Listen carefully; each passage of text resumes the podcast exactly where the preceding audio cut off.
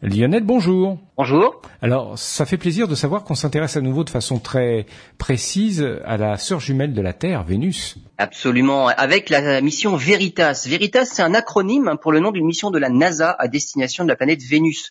Au programme de la mission, il y aura spectroscopie, topographie, minéralogie, gravimétrie, cartographie radar, mais avec un niveau de résolution encore jamais atteint.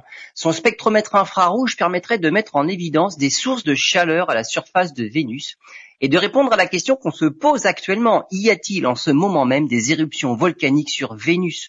Une autre hypothèse à laquelle les scientifiques espèrent avoir une réponse est la présence d'eau sur Vénus. On pense sérieusement qu'il y a seulement 700 millions d'années, Vénus était habitable, avec un ou même plusieurs océans importants. Ce n'est qu'ensuite que l'effet de serre se serait emballé et Vénus serait devenue l'enfer actuel, avec des températures au sol de plus de 400 degrés et une pression atmosphérique près de 100 fois plus forte que celle de la Terre.